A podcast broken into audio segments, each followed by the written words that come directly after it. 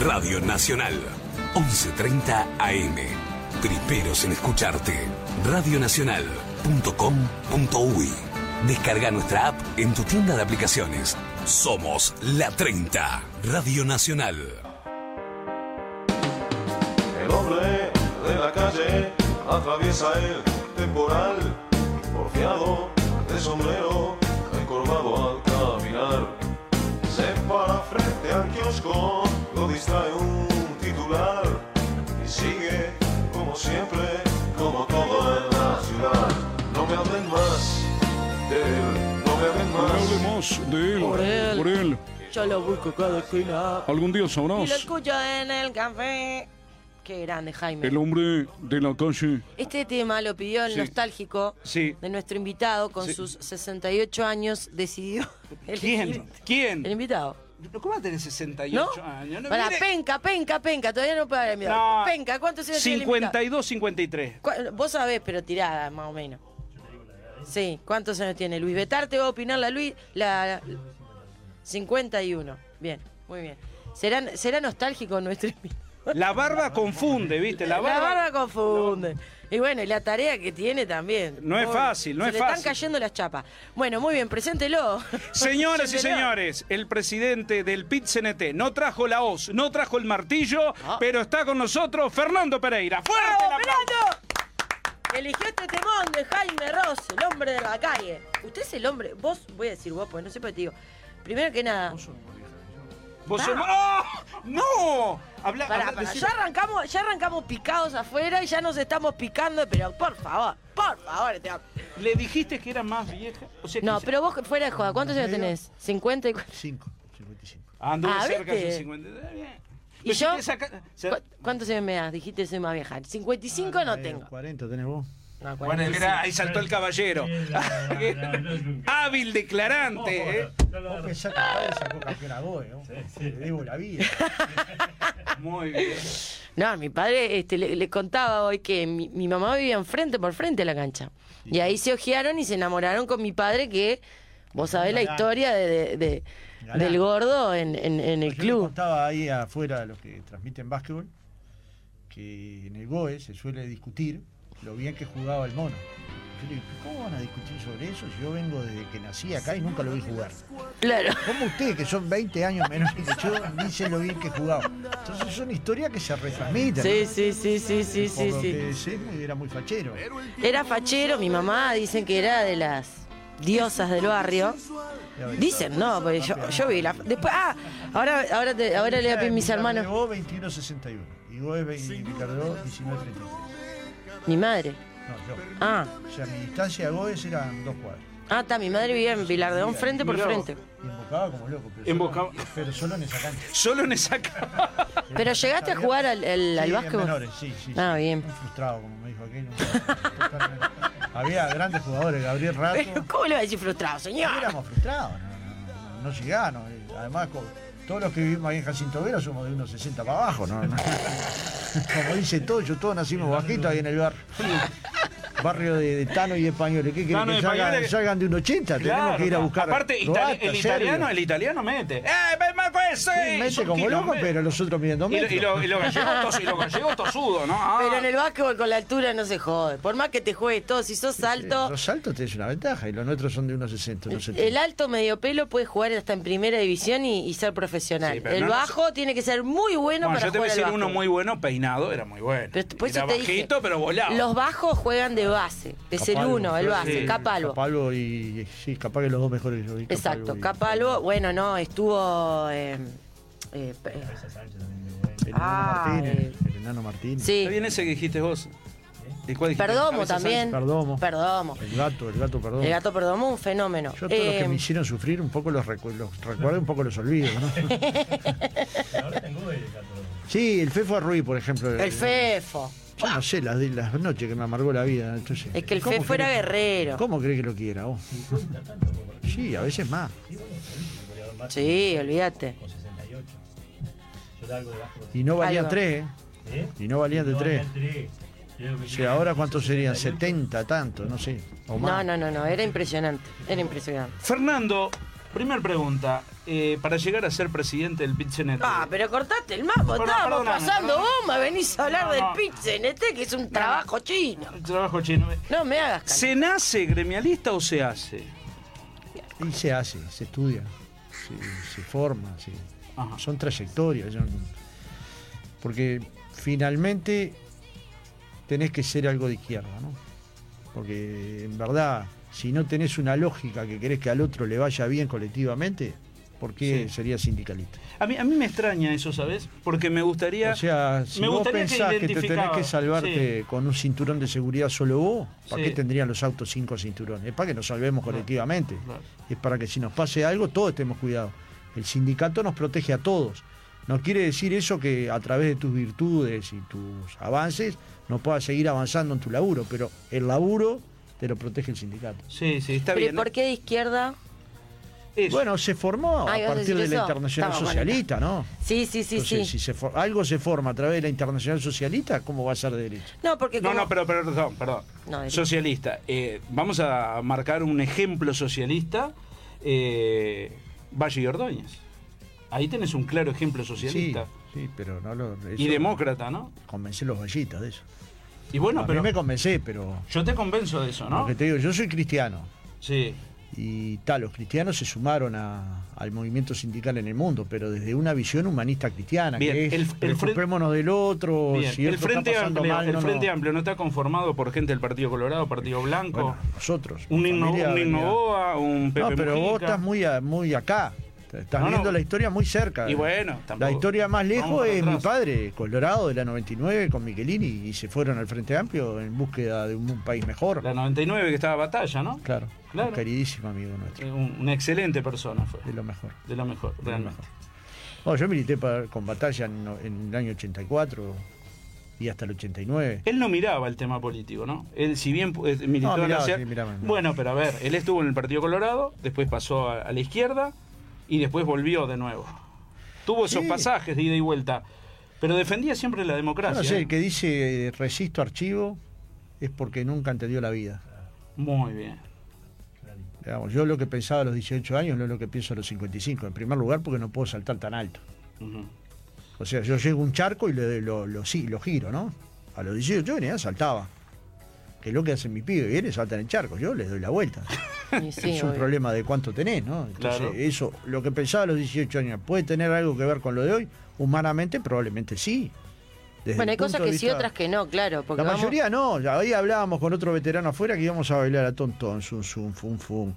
Eh, Tum, tum, fan, fum, can, tum. Fíjate vos, Too la- much. el Too Much, la- el Castillo de Lancelot, Tarot. Banco República, Bohemios era el baile, Mm. ¿viste? Donde había un cine ahora está el Partón Martínez, decía la canción de Contrafarsa, ¿no? Y bueno, más o menos eso fue transformándose, y eran bailes de miles, ¿no? A las piedras, era un baile que se llamaba Country de las Piedras, que quedaba en el Club Solís, una maravilla el baile. ¿Nunca fuiste al Canuto allá? El Canuto también. No, fui a uno Chanteclere, llamaba- Chanteclere, tenés- Sí, pero Chanteclere es un Pero clásico. posmoderno, te diría. Para mí posmoderno. No, e- eso que decía. Molino había uno que se 23, llamaba Cerebro. Molino 23 de Molino Sauce. 23 yo no fui. Ah, ah. Fui a a mí me contaron, yo tampoco. Una de las cosas que decís que me parece súper interesante, que yo también lo tengo medio como bandera de mi vida, es el tema de evolucionar, de crecer, de, de- de tratar de, de- de ser mejor persona. Que sé sé que suena re poético, pero. Eh, Bueno, pero ¿cuánto te al que le suene hijos? como le suene, pero en realidad de ser mejor persona cada día, yo que sé, aprender de, de todas las cosas que nos han pasado y seguir creciendo. En ese crecimiento, en esa evolución, nace un PIT CNT o un, eh, un gremio para defender al trabajador, siempre castigado, siempre este, eh, siendo el último orejón del tarro, no en Uruguay, sino en el mundo. Todo lo que le podemos sacar al trabajador, mejor. Todo lo que te puedo exprimir, mejor. ¿Está? Yo de toda la vida. Lamentablemente, gracias a Dios que existen los gremios que han defendido nuestros derechos, porque yo me considero una trabajadora de toda la vida. Este, entonces, ese gremio, llámale Pichenete, llámale Lente Rosa, como quieras, no, no, no, no evoluciona también en este sentido, ¿no? Yo como, como, pu- como pueblo, como trabajadora, me quiero sentir representada en su totalidad. ¿Por qué, te- ¿Por qué tienen que ser de izquierda? No, no, no. No, no. No, porque al principio lo es, medio ahí, yo digo, El sindicalismo, por lógica, vamos tiene evolucionando. una- Por más que nazca de ahí, puede Ahora, haber otras cosas. Sus afiliados son de todos los partidos. Eso. y algunos dirigentes. Por ejemplo, cuando yo era dirigente sindical, o sigo siendo, pero ahora con menos protagonismo en la FUN, el secretario general en su momento fue Florit, que era del Partido Nacional, y en su momento Gustavo Nacional, que sigue siendo Sí, del Partido Nacional. perfecto. Y nosotros lo votábamos convencidos que eran nuestros líderes. Y ningún frente amplista le temblaba el pulso para votarlo. Te quiero decir, esto en los sindicatos no pasa. Lo que digo que hay en esos blancos una beta izquierdista muy profunda. Vos hablás con ellos y piensan más cercano a lo que pienso yo que a la calle. ¿Entendés? Entonces no hay un problema de qué votás, hay un problema de qué sentís. ¿Qué votás puede ser por muchas, por muchas casuísticas, por muchas decisiones. El voto es libre albedrío. Vos definís un candidato, definís un partido, definís una forma de sentir, pero luego cuando actuás defendés a tu compañero de trabajo. Bueno, eso en los gremios está perfectamente habilitado. Bien. Eh, Fernando, eh, me pasa algo, ¿no? Que dialogando A mí con. me pasa de todo. A mí me pasa de todo. A mí también, ¿querés mirá, que te cuente? A vos Empresarios te que- pasa algo y a mí de todo, está, está Mirá, mejor que yo. Está mejor. Claro. A ver cómo me definí este tema. Si es un empresario uruguayo, ya conoce las reglas de, de juego, las reglas laborales o conoce eh, en los mecanismos de cómo se arma una empresa aquí en, Uruguay. Pero si vienen eh, empresarios, eh, no sé, chinos, empresarios de, Europa, que quizás no tengan el conocimiento eh, quizás del Uruguay, sí saber que ahí puede funcionar, hacen estudios de mercado y montan una empresa aquí en Uruguay. Empiezan a conocer el gremio, que es un gremio fuerte el PITCNT aquí en en el Uruguay, pero es fuerte en gobiernos de, de izquierda, de derecha, de centro, de donde quieras, es un gremio fuerte. Lo que sí, la consulta que me han hecho empresarios que son extranjeros, que no logran entender, y se han ido muchos empresarios de- del país, han venido a apostar al país y se han ido. Y es el tema de la ocupación de su propia casa, de su propia empresa por parte de los empleados, que lo han visto desde afuera y, y les ha generado duda desde un punto de vista democrático, ¿no? Diciendo, pueden reclamar, y está lógico que reclamen por sueldo, por aumento, pero ocupar mi propia planta de trabajo, este, que no puedo ingresar yo, que yo soy el dueño de la empresa. Y si ¿En vos qué- me ocupás mi salario, por ejemplo, Citrus, Sí. Caputo, no le paga a los trabajadores durante dos meses. Es ocupación del salario. Pero no hay otro mecanismo. ¿Y cuál sería? Si vos me contás uno, yo lo utilizo. Bueno, pero arma- hacer leyes, leyes que no, contemplen no, pero esa ¿qué leyes? No te pagan. Entonces, si no te pagan, vos qué haces, ocupás el lugar para generar una condición de que alguien aparezca y te pague. Ahora, si vos dejás la, la planta sola, cuando un día apareces no hay ni una máquina, que es con lo que vas a cobrar tus futuros sueldos. ¿Cuántas ocupaciones hubo en los últimos cuatro años? Entre 17 y 18 por año. ¿Sabes cuántas empresas hay? 100.000. ¿Para vos sería un problema que te faltaran 17 pesos en 100.000? No. Es así. Si vos tenés una mentalidad clara, este nunca fue un problema para el país ni para ninguna empresa seria. UPM tuvo algún problema en instalarse en Uruguay. ¿Sabés cuántas veces hablaron con nosotros? 50.000. Las empresas estas que se están instalando, los edificios que se están construyendo en todo el Uruguay. ¿Por qué se instalan? Si los gremios somos tan salvajes. ¿Por qué Uruguay captó la mayor inversión entre 2005 y 2015? Entonces, una cosa son los versos. Los versos hay de todo tipo. Las ocupaciones acá ya. ¿Dónde, ¿Cuál es la última que hicimos? ¿Te cuesta? ¿Te Sí, cuesta? sí, bueno, a ver, yo no ¿Te digo cuesta que- porque no hay tantas? Si vos A dijeras... él le cuesta todo, perdón que interrumpa el clima, pero a él le cuesta todo en No, realidad. no, Seguí, Bueno, seguí, puede seguí. ser, pero, Seguí, pero Fer, te seguí. cuesta porque no sabés, porque No, hay pocas. sí, sí, sí. Yo que se me dirás un, una me- un mediodía a la oficina de ANCAP, ¿eso te parece grave? Entonces, lo, lo que te digo es, dimensionemos las cosas en su, justa dimensión, en su justo término. ¿Es un problema para Uruguay las ocupaciones? No. ¿Es un problema para la inversión externa? No, no es verdad.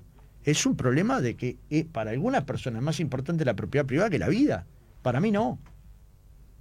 Para el Papa Francisco tampoco, que acaba de sacar un documento pero- diciendo que no puede ser la propiedad privada más importante que la gente que no tiene que comer. Entonces, en el Uruguay mirá lo que pasó durante la pandemia. Unos pocos uruguayos concentraron 4 mil millones de dólares. Y unos 100 mil uruguayos pasaron para estar por debajo de la línea de la pobreza. ¿Este es el país que nosotros queremos? Yo no. ¿Quiénes son los que juntaron los 4 mil millones de dólares? Todos que tenían cuentas mayores a 500 mil dólares. Tienen derecho a tenerlos, Pero mientras tanto hay gente que no está teniendo que comer, o tiene una casa con piso de barro, o no tiene un libro en su casa, o tiene sus familiares todos con analfabetismo por desuso o analfabetismo crónico. Entonces, claro que, no- que esas injusticias duelen. Entonces, ¿qué quiere? ¿Que no luchemos? ¿Qué no vamos a luchar? ¿Luchamos sin inteligencia? No, acá ves prendido fuego algo.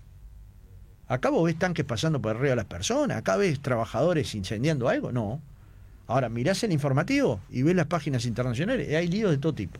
En Europa, en Asia, en América. Entonces, lo que tienen que hacer es empezar a valorar al movimiento popular uruguayo, que lucha mucho, pero con mucha inteligencia, con mucha racionalidad, poniendo el país por encima de todo. ¿Sabés cuál fue el año de menor conflictividad de los últimos 25? El año pasado.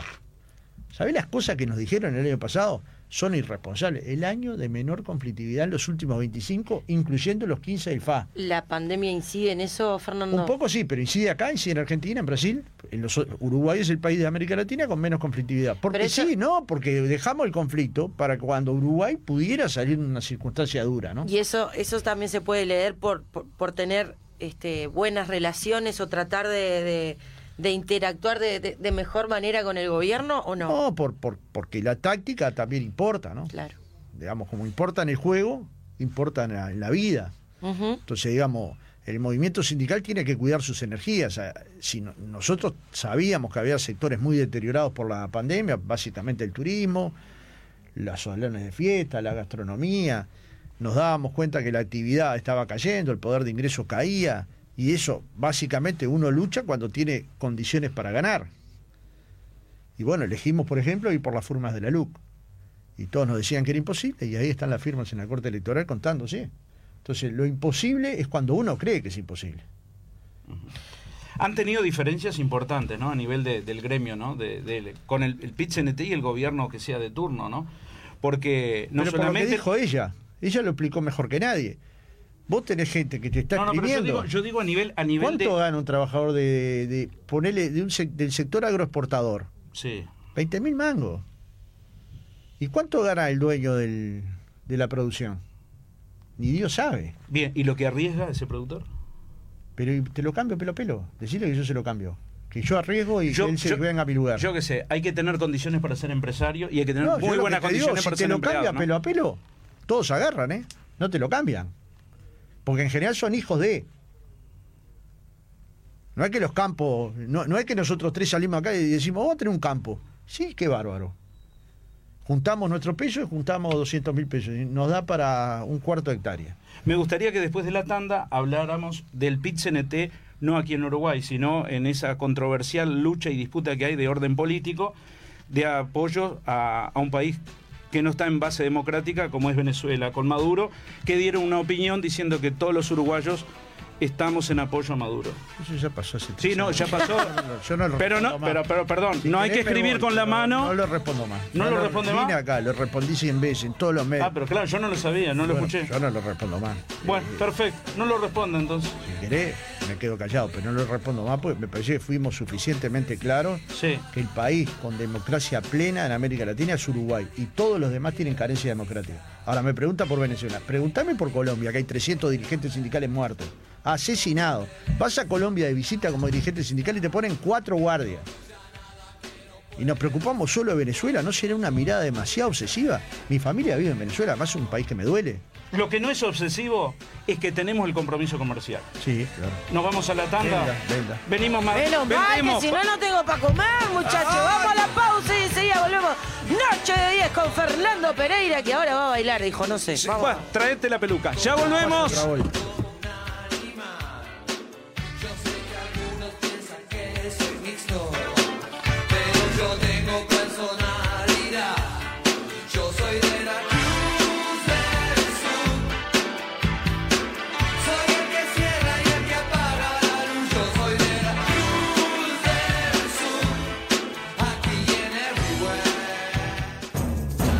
Radio Nacional, 11.30 AM.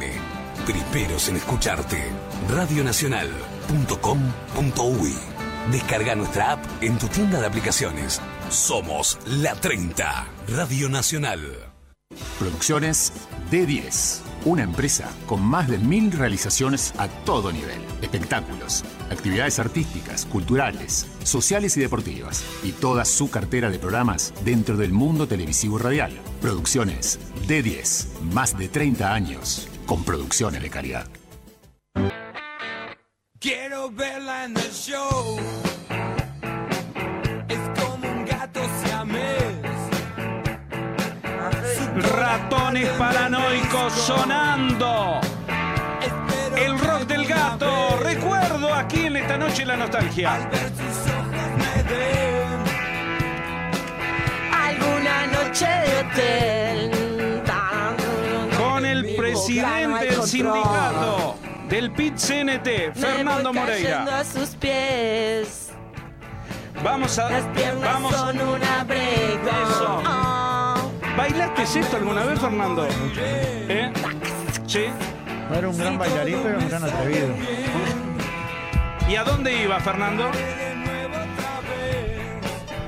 Creo que yo que no me debe Dijo haber de todos los en boliches ya. lugar. Todos los boliches. Pará, Fernando, esto es una pregunta profunda. De, Era esas que- salidor, había de noche, había ¿Era un- nochero? el domingo.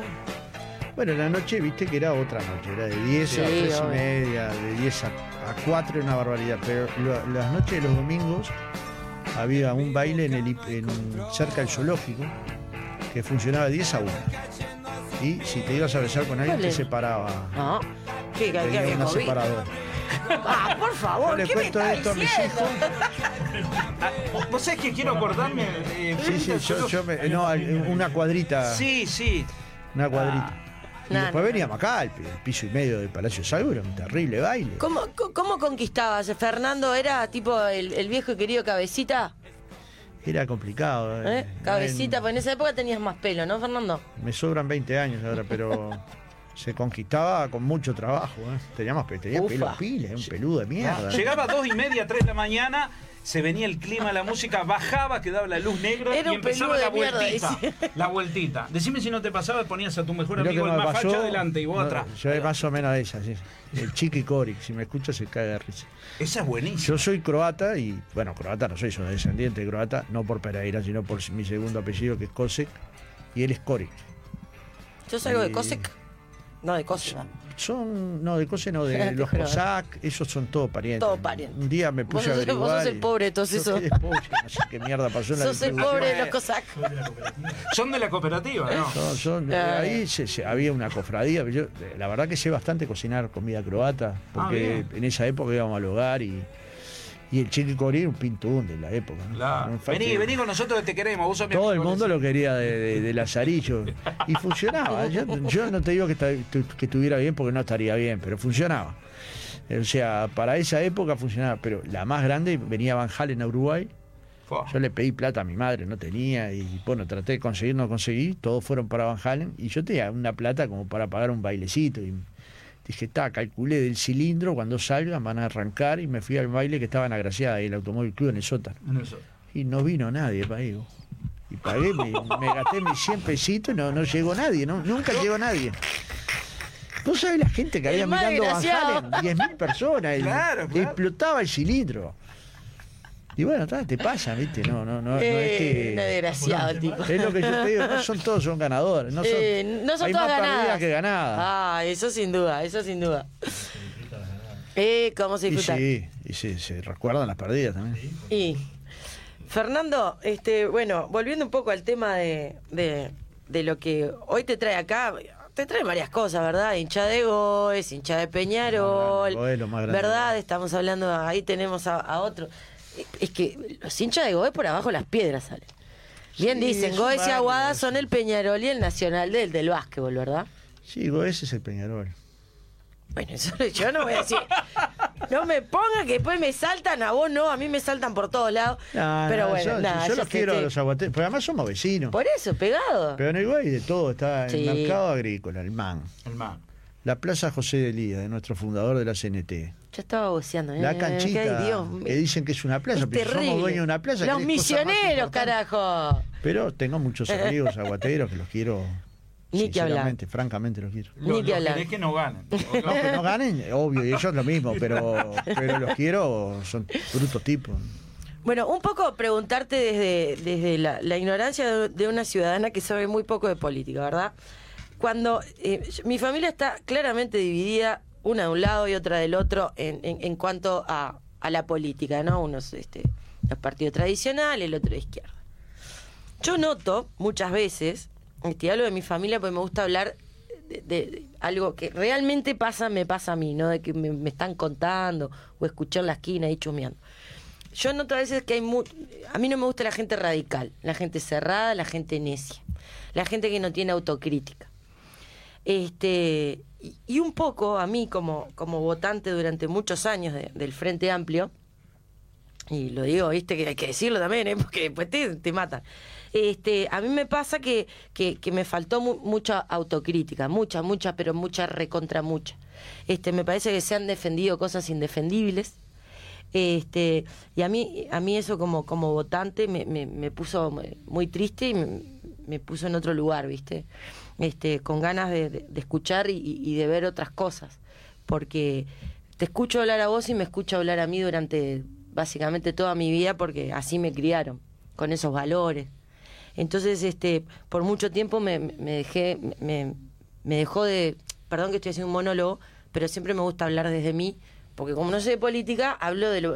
Vos me pones a hablar de política y me vapuleás, ¿viste? No, es así. No, pero te digo bien, no- no vos, cualquier persona que sepa. Entonces a mí me, me pasó eso como votante, como ciudadana, que este, defendieron cosas que eran claramente indefendibles y a mí eso me puso muy triste, porque yo siempre confié en que, en que, en que ese era el cambio y que esa era la transparencia y a mí realmente, Fernando, me, me hicieron pelota. Como ciudadana a mí me hicieron pelota.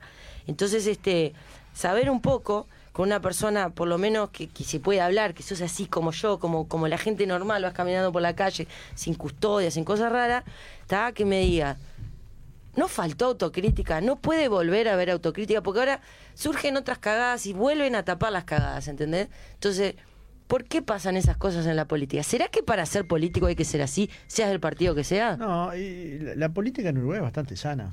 Bueno, obvio, si la comparamos en otros O países, sea, sí. Pensá que acá no hay valija, acá no hay. Es que hoy lo decías no vos. Hay, no, hay, no, hay no hay sindicalistas cobrándole a los empresarios, pero tampoco hay empresarios ofreciéndote. O sea, la corrupción se produce cuando hay oferta y demanda. Ah, entonces no quiero pertenecer al sindicato. Recién No. me dijiste algo, no, ahora no quiero. No, mentira. No, no, al contrario, no hay yo sé, corrupción. por eso, por eso.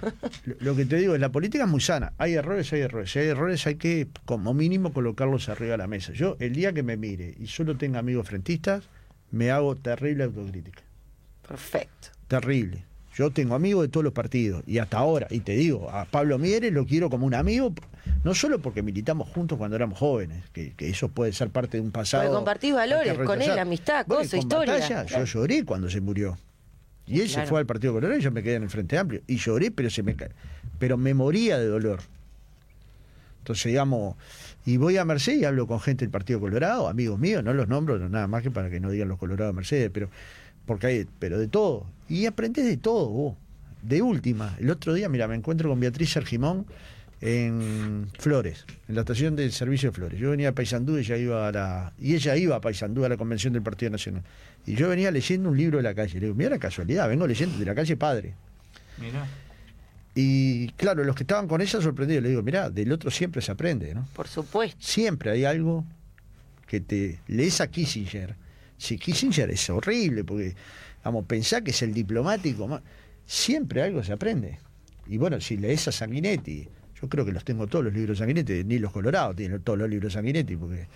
¿no? Porque también tenés el temor de soñar de noche, ¿no? Tener pesadillas. Pero, ¿cuánto aprendes Eh, de Peñarol. Sanguinetti? Esto, No, sin bueno, duda, sin duda. Presidente Es un tipo de político de toda la vida, sin duda que Y debe su tener. forma de relatar es muy entretenida. Claro, a veces también es un poco...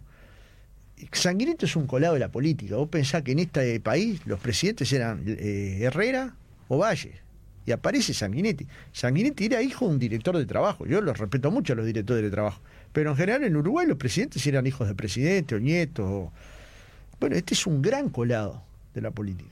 Y a esos colados, hay que, este colado fue dos veces presidente, ministro de Educación y Cultura. Ahora se jugó otra vez, estaba medio veterano, si no, andás a ver si no llegaba al disco, ¿no? Fue que llegamos también a la, a, a la democracia, ¿no? A través Claro, de- claro, del claro. del Club Naval.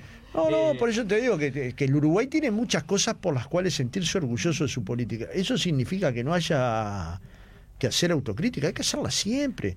¿Qué le faltó al Frente Amplio? La- no perder la pasión, loco. Yo quiero que la gente sea hincha de una comparsa, de una murga, de un cuadro de fútbol, un cuadro. Desconfío de la gente que no tiene pasión. Que se levante y te dice, me dato lo mismo. Si te dato lo mismo, algo anda mal. ¿No? Entonces lo que te digo es, Uruguay eso sería, somos. eso sería el Pero- pancismo, ¿no? El o- pancismo. o peor la que el pancismo, eh, nos da todo lo mismo. No, pero lo de la Y si nos da política- todo lo mismo, el amor cuánto vale, Tenés razón. ¿no? Mm. Porque finalmente, en mi escala de valores, el amor es tan importante como, como muchas otras cosas, pero por ejemplo, es mucho más importante que lo material. Y he sentido mil amores, por mis hijos siento un amor increíble, pero por hijos de otros también. Por supuesto. Digamos, hoy viven con- vivieron conmigo hijos de mi compañera, son como hijos míos. Los pa- Totalmente. el padre, mirá que es un padre súper presente, pero son como hijos míos, viven conmigo. Y está, entonces te quiero decir que a veces que yo nos vamos sacando los afectos de encima. ¿Hay cosas para criticarse? Claro que hay cosas para criticarse. Porque partir de la base de que gobernaste 15 años y cambiaste, yo sí voy a cambiar una baldosa acá en el piso. Bueno, por suerte no hay baldosa. Cambiamos la moquette. ¿Y lo cambio contigo? Los dos colocamos la moquette. Ujú. Si yo vengo y te coloco la moquette, la moquette no es de nadie. Entonces la construcción colectiva, lo que te invita al colectivismo es hacerlo juntos.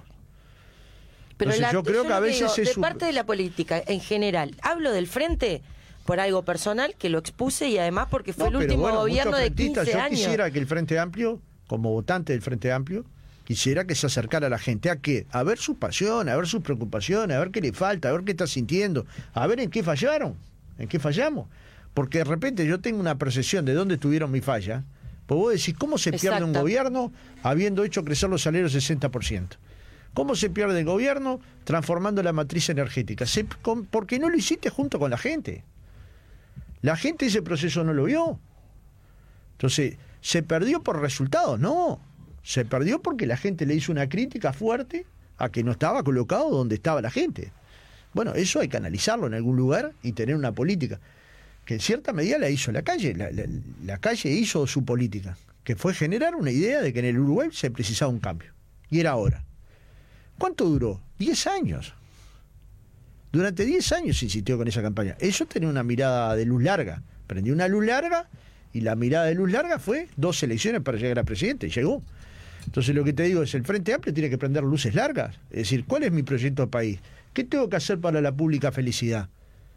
Lo mismo tiene que hacer el movimiento sindical. ¿Cómo, Por supuesto. ¿Cómo me renuevo? ¿Cómo vienen a militar gente de 25 Ah, pero lo años? que yo te digo es que no, no, no lo veo, eh, no se ve eso de afuera, ¿sabes? Capaz que los que son fanáticos de como son fanáticos de la Catalina, de Peñarol, de Falta y Resto, a mí me venís a presentar 40 murgas y para mí la falta es la falta.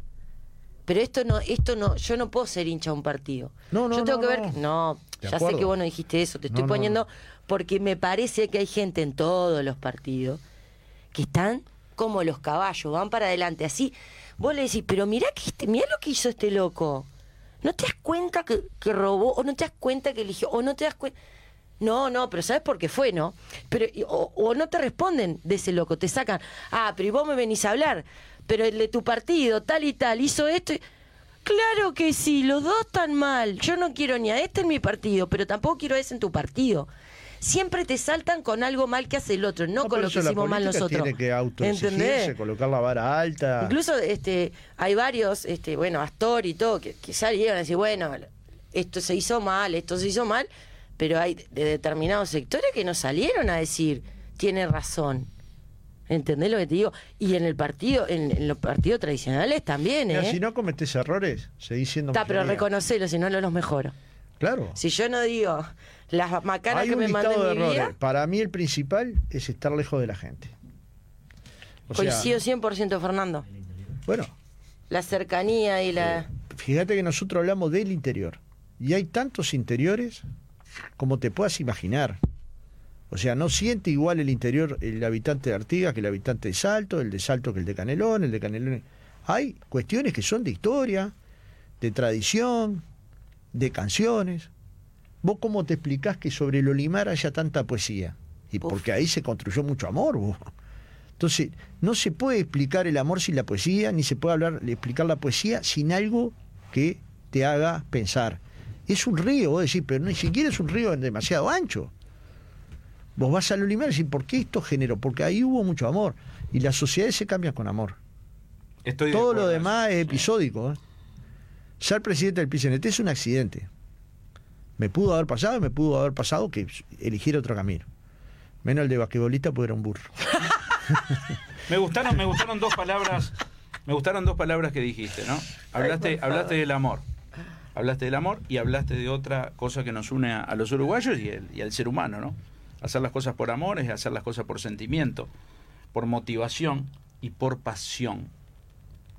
Y eso creo que más allá de una bandería política, levantes una bandera roja, una celeste, multicolor, la que quieras, si uno no tiene ese amor, esa pasión y un sentir democrático, que mires al de al lado, que pueda pensar distinto, pero que logres empatizar con esa persona y si suma, aportar. Como en el caso tuyo, tú venías en ese ómnibus o venías leyendo, este, y dice, ah, mirá, está leyendo el, el libro de, de- de la calle, del padre. ¿Y cómo no vas a estar leyendo? Si tenés que saber, tú estás en un lado, pero tenés que saber el pensamiento histórico. Si no tenemos historia, no podemos conocer el presente, no podemos hablar de política si no conocemos la historia. Tal cual. O sea, Tal cual. Pero yo- esa es la diferencia que yo te digo. En mi casa, mi hija tuvo a su disposición dos mil libros. Dos mil. Ahora debe haber más, obviamente. Pero otros hijos no tienen ni uno. Mi madre, yo me acostaba a dormir y me leía un cuento. Y si no me leía, no me dormía. O sea, era un hiper- hiperactivo de mierda, ¿no? Eh, lo que te quiero decir con eso es, ¿sabes la diferencia que hay entre un niño que recibe una lectura y que imagina y que sueña en un mundo diferente y que se, se imagina en otro planeta, o príncipe o rey, con un niño que nos hace circular esa agilidad? Entonces, a veces no, no nos preocupamos, pero hay 175 mil niños que están por debajo de la línea de la pobreza. Eso es problema de talla, tamaño y peso en muchos de ellos. Es tan crudo como esto. Esta crudeza, aunque el programa tenga algo de- de- lógicamente gracioso, tiene que quedarnos guardada, ¿viste?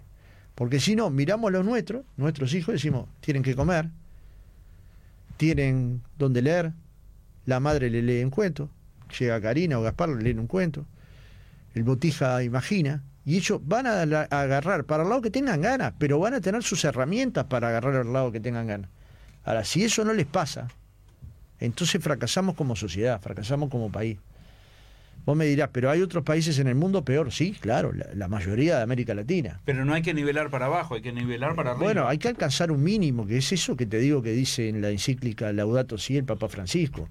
Tierra, trabajo y techo son cosas que nadie debería no tener.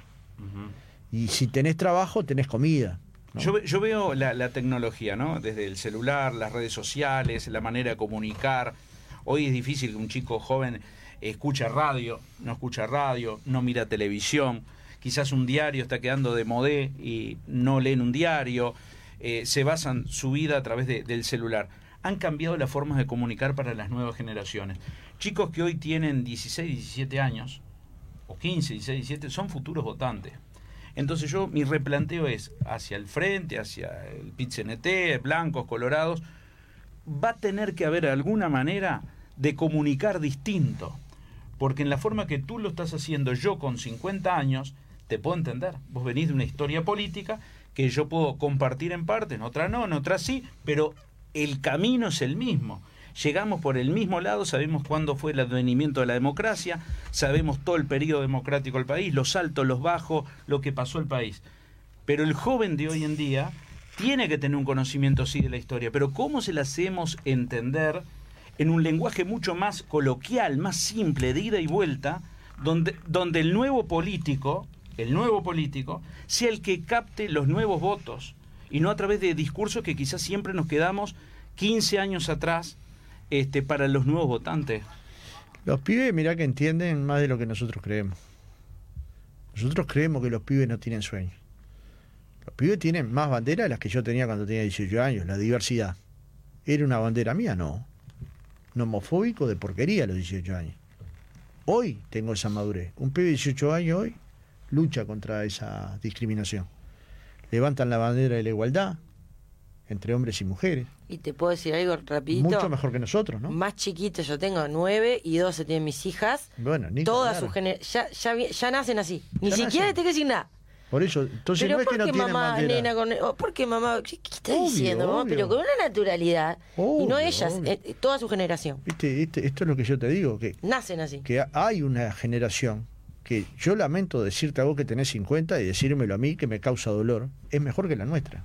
No, no, sin lugar a 100% de acuerdo. Tiene Ahora otros discurso, valores. lo que Ahora, claro, el discurso a en la hora que Uruguay no votamos, pibe. dice- No, pero hay un problema electoral. Pero Sí. la vida no te- se termina en una elección. La vida se termina cuando vos abrazás a un pibe.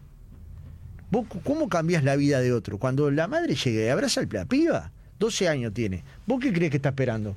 Que llegue Karina, la abrace y, le diga que, y, y- y la va a desafiar y le va a decir de toda la madre. Olvídate. Es su enemiga mayor. Y cuando Karina tenga mi edad, esas pibas la van a idolatrar porque le permitió marcar esos, esos límites, marcar esa forma de vivir, marcar esa forma de sentir. Entonces, vos como padre marcás, las, construir sociedad.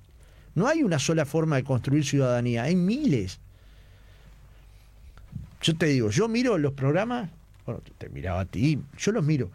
Me dice, pero vos por qué miras eso? Porque esto es lo que mira la gente. Claro. Claro. Si yo no miro lo que mira la gente, ¿cómo voy a sentir? Yo me, me dedico todas las noches a mirar sinfonías de Mozart. Está, me transformo en un brutal conocedor de música clásica que me encanta, pero desconozco lo que, por qué la gente siente. Entonces, hay un problema que es ponerse en el lugar del otro. Yo, obviamente, que voy todos los sábados que puedo, voy a ver obras de teatro, muchas de ellas clásicas.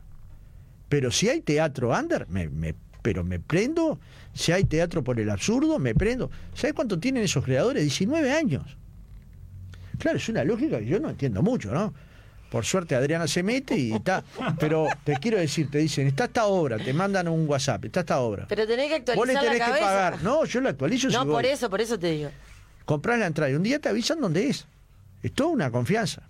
Y vas, y cada obra que vos decís, puta que la parió, Qué este cabeza, con ¿no? 18 años, increíbles, increíbles. Y después yo le dije a Adriana, este pibe va a ganar un Florencio. Y gana el Florencio el pibe. Dije, pero era que era tan Decime notable algo la a mí. cabeza. Decime algo a mí a ver si es. No, lo, lo que te digo es, si vos haces un programa tipo Consentidas, ¿por qué la gente miraba Consentidas? Programa ¿Y por popular qué? que le gusta a todo Porque, el mundo, claro, ¿y por qué varieté, el sentido común? claro. Venía alguien que te decía algo interesante, no tenías que estar 100% así como un obsesivo mirando la pantalla, más distendido. ¿Por qué la gente mira a Tinelli 30 años después? ¿Será porque es tan abombado? No. Por favor.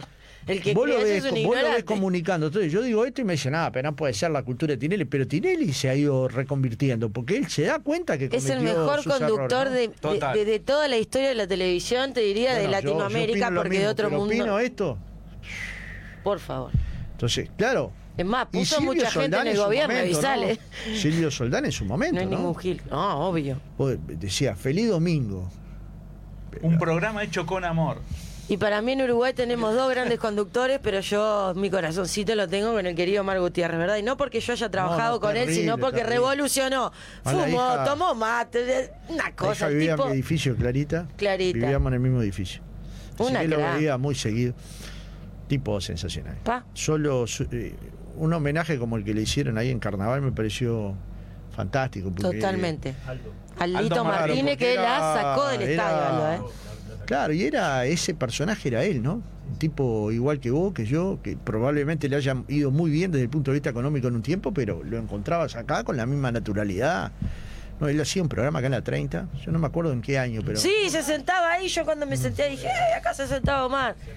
Bueno, ahí Se te, ahí enfermó te el conocí. Este fue el último programa que hizo Omar. Este, Bueno, ahí, ahí te conocí en, en el programa. Claro, yo, imagínate, arranqué hace- circulando. Creo que era bigote, Mil años. bigote para arriba, ¿no era? No.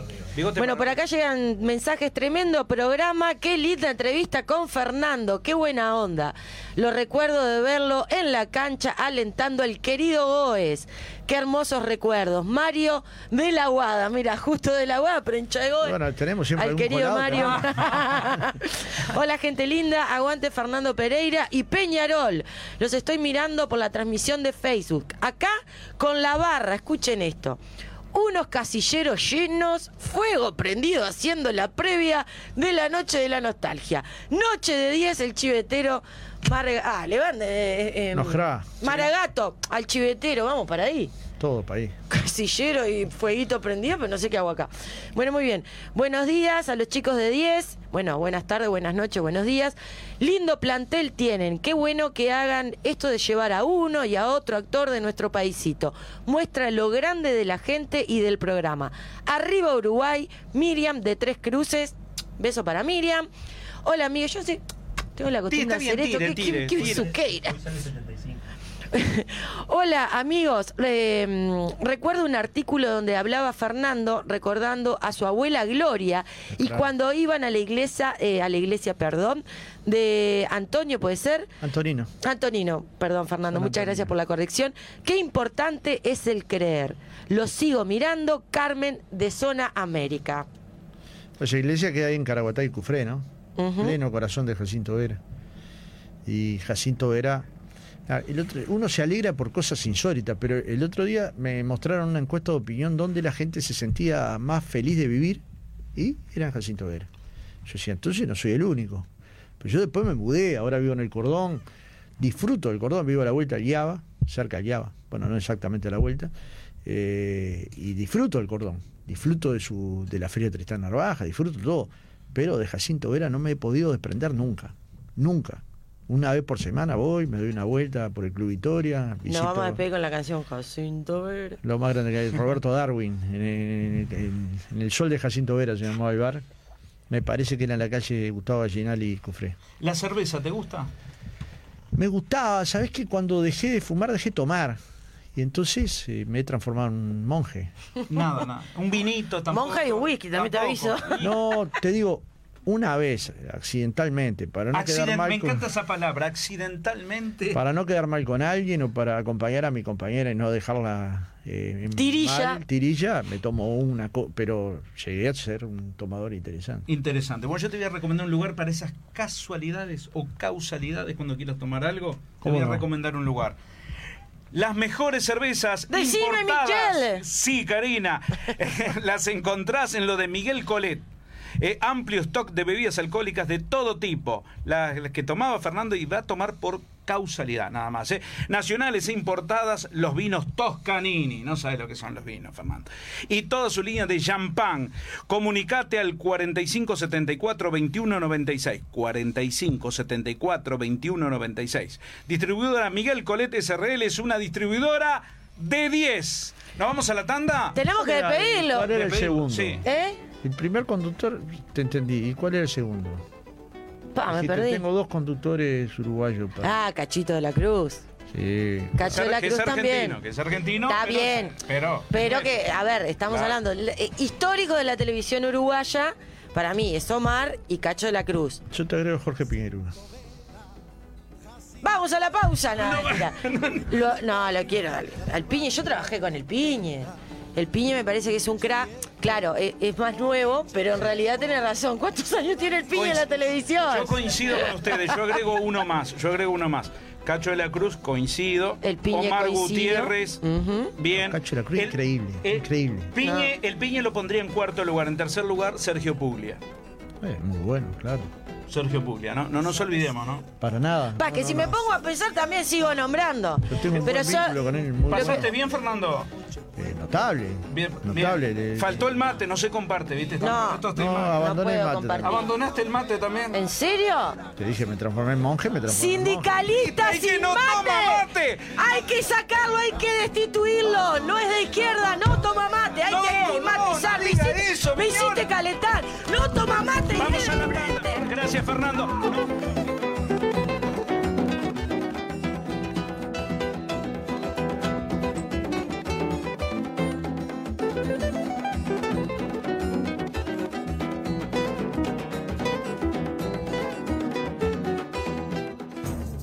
Radio Nacional, 11:30 AM. Primeros en escucharte. Radionacional.com.uy. Descarga nuestra app en tu tienda de aplicaciones. Somos la 30, Radio Nacional. Producciones D10. Una empresa con más de mil realizaciones a todo nivel. Espectáculos, actividades artísticas, culturales, sociales y deportivas. Y toda su cartera de programas dentro del mundo televisivo y radial. Producciones D10. Más de 30 años con producciones de calidad.